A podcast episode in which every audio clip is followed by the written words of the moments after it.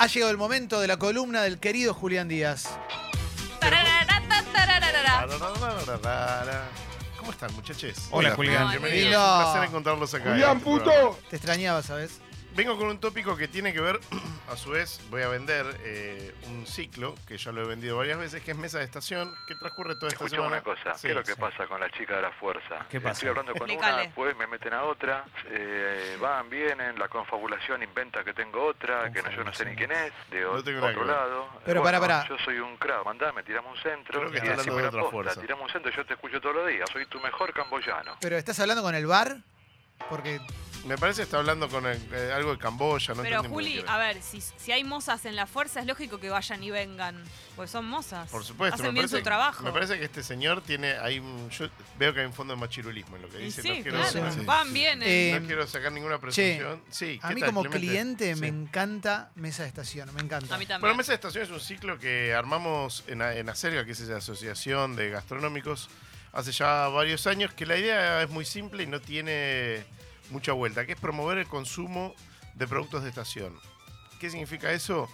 Volver a comunicar eh, desde la gastronomía las virtudes que tiene, tanto para la salud como para la, para la naturaleza, pero también para la economía, el consumo de productos en su mejor momento, que es cuando la naturaleza mandaba que se consumían. Lo hemos dicho muchas veces, el ejemplo más famoso es el de quejarnos del precio del tomate en julio, cuando no debería existir el tomate en julio, o si existe, porque se lo trasladó 4.000 kilómetros en camión y nació en un invernadero. Entonces, ahí hay un principio lógico que es volver a defender eh, una cultura alimentaria que esté más basada en los ciclos de la naturaleza, que a su vez tienen que ver con los ciclos de lo que necesitan comer las personas. En grandes rasgos, la naturaleza es muy sabia. Entonces, por ejemplo, crece el consumo, cre- la naturaleza cuando se dan los cítricos en invierno. ¿Qué tienen los cítricos? Vitamina C. La vitamina C es buena para el resfriado. Esa ley, que suena tan simple, se aplica a prácticamente todo. Y ahora es época de que, Julián. Ahora, esta semana es eh, Mesa de Estación, que pueden encontrar toda la información en Instagram, Facebook, Twitter, YouTube, Pendrive. Y- Y, no, está fuera de broma en Instagram y en, en una web y en Facebook, donde están todos los restaurantes y también están los consejos para consumo de estos productos. En esta edición eh, son productos, siempre metemos alguno para la polémica. Creo que la mejor fruta de toda la historia de la humanidad, que es la cereza, que empezó fuerte esta semana. No puedo más, Argentina es un gran país productor y es, es una fruta que es cara, pero no se compara con lo que sale afuera. O sea, vos acá quizás es un esfuerzo comprar un, un cuartito de cereza, 100 gramos de cerezas, pero la cereza que acá es cara va contra temporada a Europa, a Asia y vale siete veces más. O sea No, que Ah, mira, no sabía Aparte eso. es una Argentina es un gran productor y exportador eh, y tiene como una ventaja muy fuerte que en los países nórdicos, eh, o en el hemisferio norte, mejor dicho, eh, para las fiestas es una fruta muy venerada. Entonces sí o sí se produce en el hemisferio sur. Entonces Argentina exporta cantidades gigantescas que se producen sobre todo en Neuquén, Mendoza, eh, digamos, en zonas de donde en esta época ten- tenés una producción gigantesca de cerezas de muy alta calidad, que además Argentina tiene muchos campos orgánicos o de muy alta calidad eh, de, producción, entonces ahí encontramos una fruta maravillosa como es la cereza. Me parece delirante que a la cereza le dejen el cabito a todas. Es Y espectacular. que no falle nunca. O sea, Es es espectacular. como- me parece como alguien juntándolas de a una, ¿no? sí, es un laburo Por eso cuesta, la, cuesta. la producción. Hablame de la cereza carnosa. Por- Ah. por Uf. favor. Por favor, Por favor. qué locura. Una tarta ¿eh? de cereza, un budín de Eh. cerezas Basta, frescas en un bol con hielo. Basta, Sí. Juli, eso para mí también es la, obviamente que es la fruta definitiva, no, no, no tiene comparación, va con todo, pero ¿cuántas puedo comer para no morir? Miles. Mil. No, No, de yo verdad, creo que digo, mil, mil podés comer y no, no, morís. ya lo sé, pero digo, ¿qué, ¿cuánto? Es o una sea, fruta muy sana porque es ¿es baja, en, sana? azu- es- es baja en azúcar, es alta en acidez. No vamos a hablar de cereza, pero hablemos de todo. ya que No, estamos. pero me vuelvo loco, en Eh, serio. sí, sí, la- la- lo que tenés que evitar es cuando está súper madura, que ahí sí es más alta en azúcar, pero además también está buena la cereza cuando tiene acidez. A mí me gusta cuando la cereza se la siente fresca, que no es una fruta pasada, sino que tiene, exactamente, está firme, está turgente, Y diría tiene un el, pornógrafo. el mejor carozo. Tiene mejor El ganoso, más fácil sale de limpio, limpiar. es espectacular. El otro producto de esta, de esta- Dale. Pero yo el digo, otro producto de mesa de estación de ¿Cómo esta temporada es la arveja, que es la época también esta de las, Las amo. de habas, digamos, todas la- la- la- las hortalizas de, de chaucha. Juli, sacrilegio, arveja en lata. Es tan Prefiero grave. congelada que en lata yo. Ah, ok. En lata eh, tiene ya como una cocción que viene medio vapuleada. En cambio las congeladas ¿Y cartón aguantan mucho es lo mejor. mismo? No, ca- ahí yo evito. Pero lo que pasa es que en esta época lo mejor es fresca. Zarpale la lata. Che, Eh. están llegando bocha de mensajes para Julián. Te lo voy a, te voy a decir dos cosas muy cortitas. Por favor. X-Men dice, en los antiguos... X-Men. Sí, en los antiguos Santa Cruz está la mejor cereza. Se hace el festival en enero. Y ese dice, desde la presencia de Julián Díaz en Sexy People, aumenté 15 kilos y escabio como nunca. Me, va- me vas a matar, gobernado, fan del Colón. Sí, en, en- en Santa Cruz es uno de los productores más alta calidad. Eh, pero ponerle Carletti, que es uno de los más famosos y era el mayor exportador, creo que no, estaba en. Mendoza. Cantieri. eh, pero Neuquén, Cantieri. Esta semana, por ejemplo, los mensajes que recibimos eran espectaculares, porque Argentina exporta a Dubái, a Qatar, al Reino Unido, e- e- exporta grosso en serio y muy, es como el la fruta de mayor precio en el mercado internacional. O sea que es, es impresionante lo que muchas veces es un lugar común, pero es cierto que Argentina produce un producto que no se consume acá adentro, no llega a las góndolas, que llega es la de segunda, igual es glorioso. Estamos llegando al final de la columna que no iba a ser de cereza. No, mentira. Vamos. Pero en realidad no era de cereza, pero tengo preguntas de cereza también. Dale, antes de que avance. Hagamos, de hagamos- mesa de estación y. Hagamos mesa de estación total. Eh, Dale. Estábamos hablando de. No- en esta época ni lata ni congelado, fresco. Bien. Vaya a la verdulería, ¿Con qué combina? compre la verdura, le abre la chaucha y saca las arvejitas. Es, una, es un trabajo muy sencillo y es espectacular. La arveja es para todo, señores. La Es para perfecta. sopa, para Delicia. tarta, para Perfecta. ensalada, para hacer un revuelto de gramajo, para saltear en una sartén con un poco de panceta, papa, ensalada. Sano, es Es sanísimo. lo más sano del mundo. La arveja es lo más Es sano. Lindo. Sí, porque no tiene nada, o sea, es como Sopa de arvejas, locura. Pura- Uh, qué rico. Sopa de arveja, El la otro producto polémico. Perdón, perdón, perdón, cortito. El puré de arveja. Una de las cosas. Es riquísimo. Uf, un No, no. laburo chino, si lo sé de cero, pero es espectacular. Vamos, vamos a decir algo. Digo, el puré de arveja para mí es lo máximo, pero está mezclado con algo que. Que eh, tiene un poquito, la papa, una cosa así. y no, y, y si no, una cosita, una rodajita de panceta que es una la locura. rojita de Más panceta como loca y Eh. una receta muy clásica con menta. La arveja con menta queda muy Uy, bien. Qué. Como, lo, lo importante de la arveja es cocinarla muy poco. ¿tá? Muchas veces las madres cometen el error eh, y los padres cometen el error de cocinarla a largo tiempo. La arveja tiene una cocción cuando está fresca de dos minutos, porque tiene que quedar firme, no tiene que quedar rota. Entonces lo, lo ideal de esas verduras es por su calidad nutricional y por sus propiedades organolépticas, o sea, por la textura y el sabor y el olor, es que queden al dente, ¿está? Eso es importante. El otro producto eh, de mesa de estación, que parece una contradicción, pero tiene una historia, es el huevo. ¿Por qué? Porque, ¿vieron que se le prenden las luces a las gallinas en los campos? Sí, para, para que sigan que- poniendo huevos. Mm. Eso es porque la gallina naturalmente pone cuando es luz de día. Entonces, eh, las gallinas en el ciclo anual, en la primavera es cuando más huevos ponen y de mejor calidad. Porque es el momento de reproducción natural del animal si no estuviese en cautiverio. Entonces, lo pusimos en mesa de estación.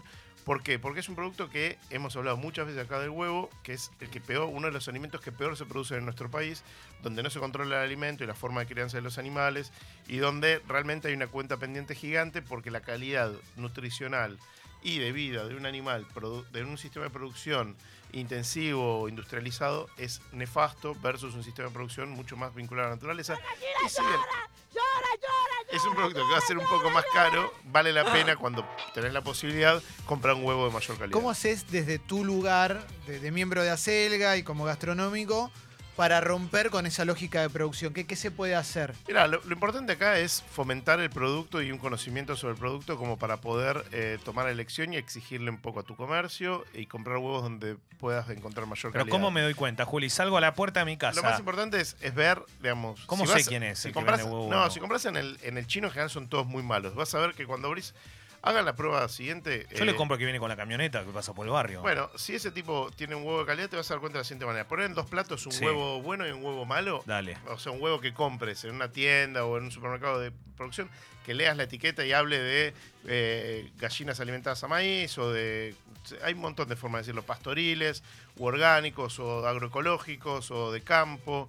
Eh, y cuando vas a ver que el huevo industrial tiene una yema prácticamente blanca, que no tiene color y que, cuando abrís el huevo ya está plana. No, mantiene forma.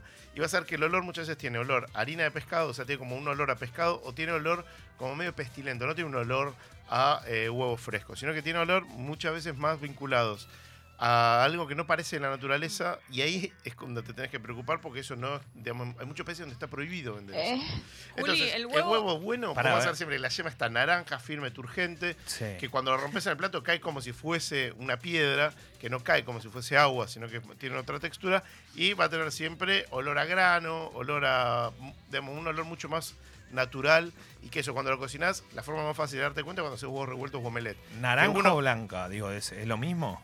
La- en- la- color? ah, eso es importantísimo. El color es lo mismo. El color no hace a la calidad. El color de la cáscara es por la raza de la- del animal, por un montón de factores, porque no, no hay una tradición que se cree que el huevo de color es mejor que el blanco.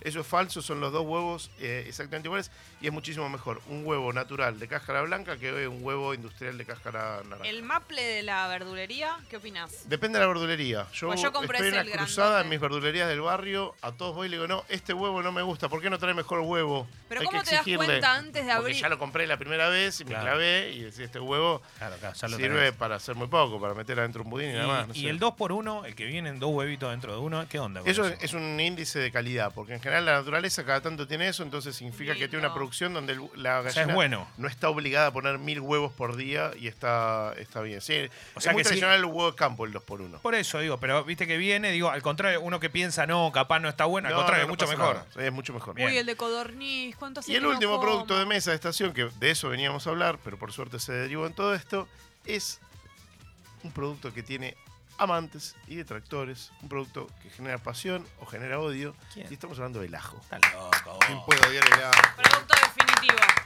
No hay polémica. No hay polémica. El ajo es, es uno de los eh, alimentos base de la, de la cultura nuestra mediterránea que se origina en el lejano oriente, se supone que hace unos 5.000 años nada más, llega a Oriente Próximo de Europa.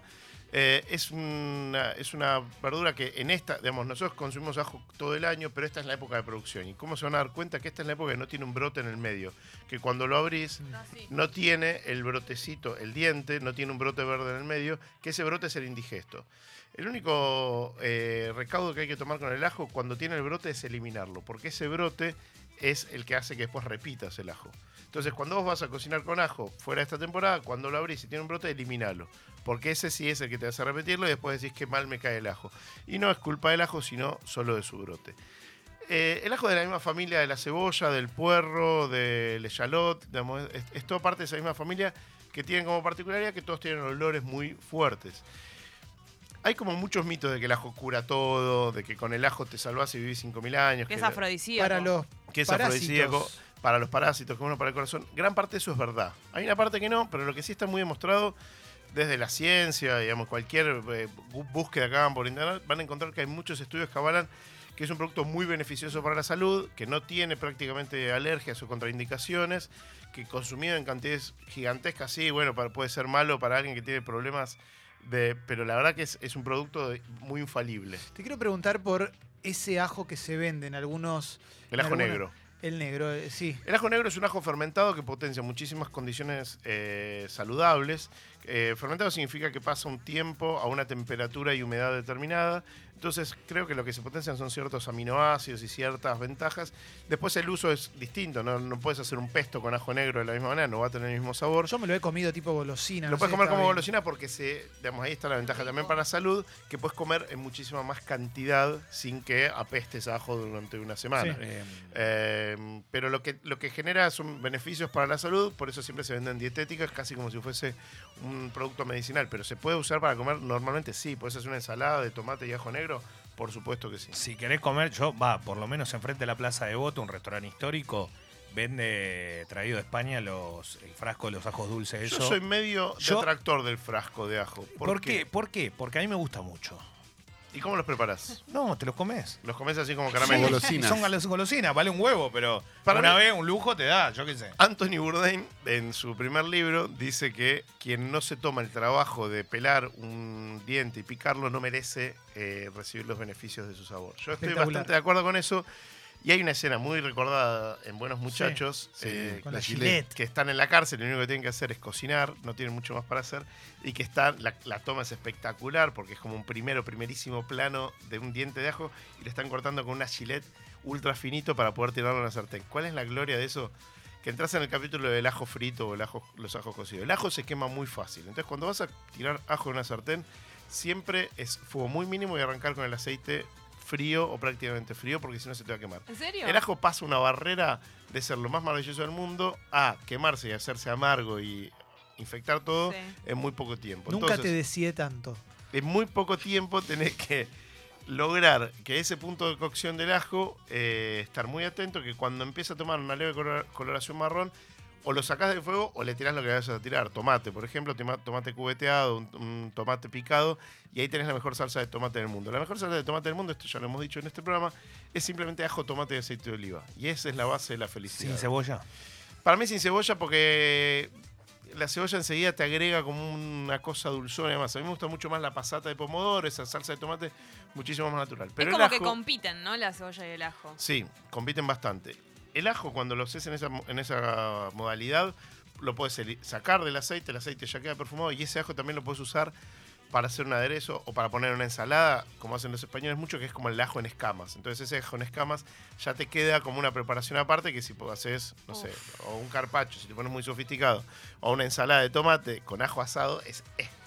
Hay preguntas. Yo tengo una y acá hay un oyente. Primero, pregunta Dai, ¿qué onda las nubes de ajo? Y yo te quiero preguntar, ¿el ajo agridulce cómo se hace? Yo soy muy fan del ajo fresco y cocinar a partir del ajo. A mí no me gustan mucho los, los, los procesados. Mm. O, digamos, si los vas a usar, no lo puedes usar como un reemplazo del ajo. Lo usás como un ingrediente en sí. ¿Está? Porque es como que me digas, che, en lugar de vino tomo... No, no es lo mismo. Digo, el sabor del ajo fresco no es lo mismo que una nube de ajo o un ajo en polvo. ¿Que sirven para determinadas cosas, para terminar o para hacer un aderezo? Sí, sirven. Yo tengo en casa y lo uso, pero para mí no reemplaza una, una cosa a la otra. Eh, cuando hago una carne asada o algo, me gusta poner un poquito de ajo. ¿Qué, qué- es qué- espectacular. pero Hay dos cosas para hacer como pasta de ajo. ¿no? Eso, Sí. ¿cómo hago para que, que sea espectacular más de lo que yo La forma más fácil de todas es aplastar los dientes y los dejas con piel y los tiras en la asadera si no vas a cocinar demasiado tiempo. Porque si vas a cocinar demasiado tiempo se te van a secar, a chicharrar y no después no puedes comer. Pero lo otro que es muy fácil es los pones en papel aluminio, o sea, la cabeza entera y la tirás al lado. Y eso se cocina en su propio vapor con un poco de aceite de oliva y cuando sale es una mousse. Te queda una mousse de ajo que es recontra suave, no tiene obviamente la, la, mm, la- parte tan penetrante, tan fuerte del ajo y te queda una pasta. La otra forma es una pasta de ajo que es más, quizás para si vas a hacer una- un... Puede que vas a hacer sanguchitos para 40 niñes eh, y quieres hacer como unas mayos, unas mayonesas con cosas. Herví eh, una cabeza de ajo o los dientes ya sueltos, primero en agua y después en leche. O sea, una vez que hierve, descartás el agua, le pones leche y lo dejas hirviendo 15 o 20 minutos. Lo apagás y una vez que enfría, apretás los dientes de ajo y sale la pasta del ajo. Y eso mezclado o con queso crema, o con mayonesa, o con cualquier biribiri pasta que proceses Mm. con una mini pimer, con aceite, y le pones zanahoria y haces una mayonesa de zanahoria vegana, eh, zanahoria y ajo. Te juro que hasta el carnívoro más hijo de puta se te va a poner de rodillas y va a decir, Dios, gracias por haberme dado esto. Yo lo utilizo mucho para hacer purés. Puré de calabaza y ajo con la misma técnica, la de hervirlo, o papa y ajo también, y quizás brócoli también. No, eh, todo ese tipo de purecitos que le podés llamar mayonesa para tentar a los demás, o sea, si vas a poner un sanguchito, si vas a hacer un puré, es la puta gloria y es lo más fácil de cocinar del mundo. Pues lo pones en una olla a hervir y después de 15 o 20 minutos está hecho pasta y se suavizó por la, por la propia cocción. rico. Con el brócoli, ¿Dónde- combinación Oh. ajo-brócoli es. ¿Dónde compro Todo. el mejor ajo? Por lo menos nosotros que estamos en Buenos Aires con Urbano, ¿dónde se compra el mejor ajo? Mira, eh, la verdad es que en todos lados vas a conseguir muy buen ajo. Hay yo ajo, quiero un ajo hay así, ajo que es una pelota de fútbol. No, el ¿Dónde ajo no tiene que ser una pelota de fútbol. El ajo tiene que. El ajo naturalmente siempre tiene dientes grandes, dientes chiquitos. Si te copa mucho, vas a encontrar en los mercados orgánicos y naturales ajo de muy alta calidad. En el mercado, poner el juramento, en el mercado del progreso, donde, donde hay como lugares con productos de muy alta calidad, vas a encontrarlo. Y si no, busquen a, Nuri, pero tiene un Facebook que después lo puedo, lo puedo com- comentar en, en las redes, porque es Nuri Productos Ecológicos, una cosa así que tiene ellos y Finca Isis el mejor ajo de la Argentina, que lo que es muy para fanáticos, pero es- Igual si lo querés probar el- ese ajo en, en Pony. usan se el de vende. Finca Isis. Se vende aparte. Ah, ¿lo venden ahí? Ah, bueno, bueno, ese, ese ajo es espectacular y es, eh, es caro, pero tiene, es como un producto agroecológico de muy alta calidad y vas a encontrar un ajo extraordinario. A la heladera. Juli, eso, El- ¿cómo se guarda el ajo? Porque yo antes lo guardaba afuera y me di cuenta que se me ponía feo más rápido y Sí. lo empecé a guardar en la heladera. En la heladera se conserva mejor. Bien. Punto. Lo puedes tener afuera, depende con la velocidad que lo consumas. No es imprescindible tenerlo en la heladera, pero en la heladera muchas veces se conserva mejor, sobre todo ahora que empiezan ¿No estos te calores más contamina a los vecinos? No te contamina a los vecinos, salvo que dejes los dientes abiertos, cortados. Tapercito, si no, mini tapercito. A Juli, eh, cuando ¿Qué tal, estuve en? Mendoza me dieron el, el, verdeíto ese del ajo, Sí, salteadito el- también, que era un- como una golosina, era como un snack, una Sí, locura. eso es espectacular. Eso es cuando el brote está crecido, que es más de campo. En Buenos Aires es prácticamente imposible conseguir eso, salvo que ustedes tengan su, su plantín. Pero, pero es- son como cosas muy, muy maravillosas que son más difíciles de conseguir. Pero el plantín de ajo es una pelotudez, que es cuando se Sí. te brota el diente, lo pones en tierra y sale. Lo pones en tierra y sale como, un- como una planta cualquiera. Qué hermoso, ¿Y, le- loco. y- y cómo, cómo se hace eso? Con el, ¿qué es? El- eh, ¿Se corta lo verde, se saltea un cachito Sí, con así- oliva y Así como decís, así de fácil. Uf. No, es, es rico como una papa frita? Sí. De ajo, ponele. Hay que tener mucho cuidado con el basta. ajo crudo, por ejemplo en el hummus, cuando haces hummus, puré de garbanzos, que es lo más fácil de hacer con el garbanzo, hervís el garbanzo, después lo procesás. Ahí hay que tener cuidado, porque se- siempre es una boludez lo que decís, pero se potencia mucho el sabor. No es lo mismo si vos vas a comer ese hummus. Hoy le puedes poner un poco más de ajo, pero ya si le pusiste, no sé, medio diente a un bowl, ya al día siguiente todo huele a ajo y tu vida decís, a la la la. Eh, yo se Pero- lo pongo dentro del frasco de aceite. El, el hacer el aceite con ajo es un gesto gourmet espectacular, muy fácil de hacer. El ajo cuando está fresco lo cortás a la mitad, lo metes apenas machacado dentro de una botella de aceite y ese aceite va a tener olor a ajo de acá a la eternidad. Es. Eso está bueno para terminar algo crudo. Si crees que hay cualquier cocción tenga ajo, pero te da siempre un poco de fiaca andar picando ajo cada vez que lo vas a usar, bienvenido sea. En las ensaladas queda bueno. Ensaladas espectacular, no Claro. todas. A mí ensalada de lechuga con ajo no me gusta, pero sí tomate con ajo, por supuesto. Claro. Radicheta con ajo, ni hablar. Hay ensalada más popular, eh, de, de- de- como la forma de comer verdura de parrillita de barrio que radicheta con ajo. Para mí es espectacular. Que andás después un día entero oliendo ajo, pareces un coreano. Los pueblos que más co- ajo comen en el mundo son los chinos y los coreanos, por supuesto, lo hemos dicho. Me encanta, ¿eh? Coman ajo, Me señoras señores. Juli. Tengo mucha hambre. Y qué rico un pesto. basta, basta, por favor, madre. por favor, Julián, me Pesto, albahaca, eh, en Argentina nueces, en su origen piñones, aceite de oliva, eh, mucha albahaca y por supuesto ajo. Hay muchas cosas para hacer con Me ajo, así que métanse con el ajo. te voy a leer mensajes que te llegaron. Por Quiero favor, mensajes fuertes. Por favor. Martín dice, nos veamos y nos besemos, Julián. Te escucho hablar de ajo y me dan ganas de que me penetres. Vos volviendo de correr, todo fit, y te pones a preparar una mousse de ajo, la puta madre, qué hambre. Y después había otro muy lindo mensaje. Hay mensajes de audio, todo. Hay gente que se está muriendo en este momento. está- se están comiendo entre ellos. Gente que está una al lado de la otra y dijo, te voy a comer. Y había un mensaje muy lindo. Meteme el ajo bien adentro. Y Lucho de Sanfer, acá lo encontré, dice, Julián Puto, Sí, ¿qué pasá tal? la receta de Fainá de nuevo, que no se entiende nada, o yo estaba muy drogado cuando la escuché de nuevo. Otro día, ¿no? Otro día, otro día. o se la- Ahora le respondo, le respondo por privado. Gracias, Julián. Todo Placer. fit.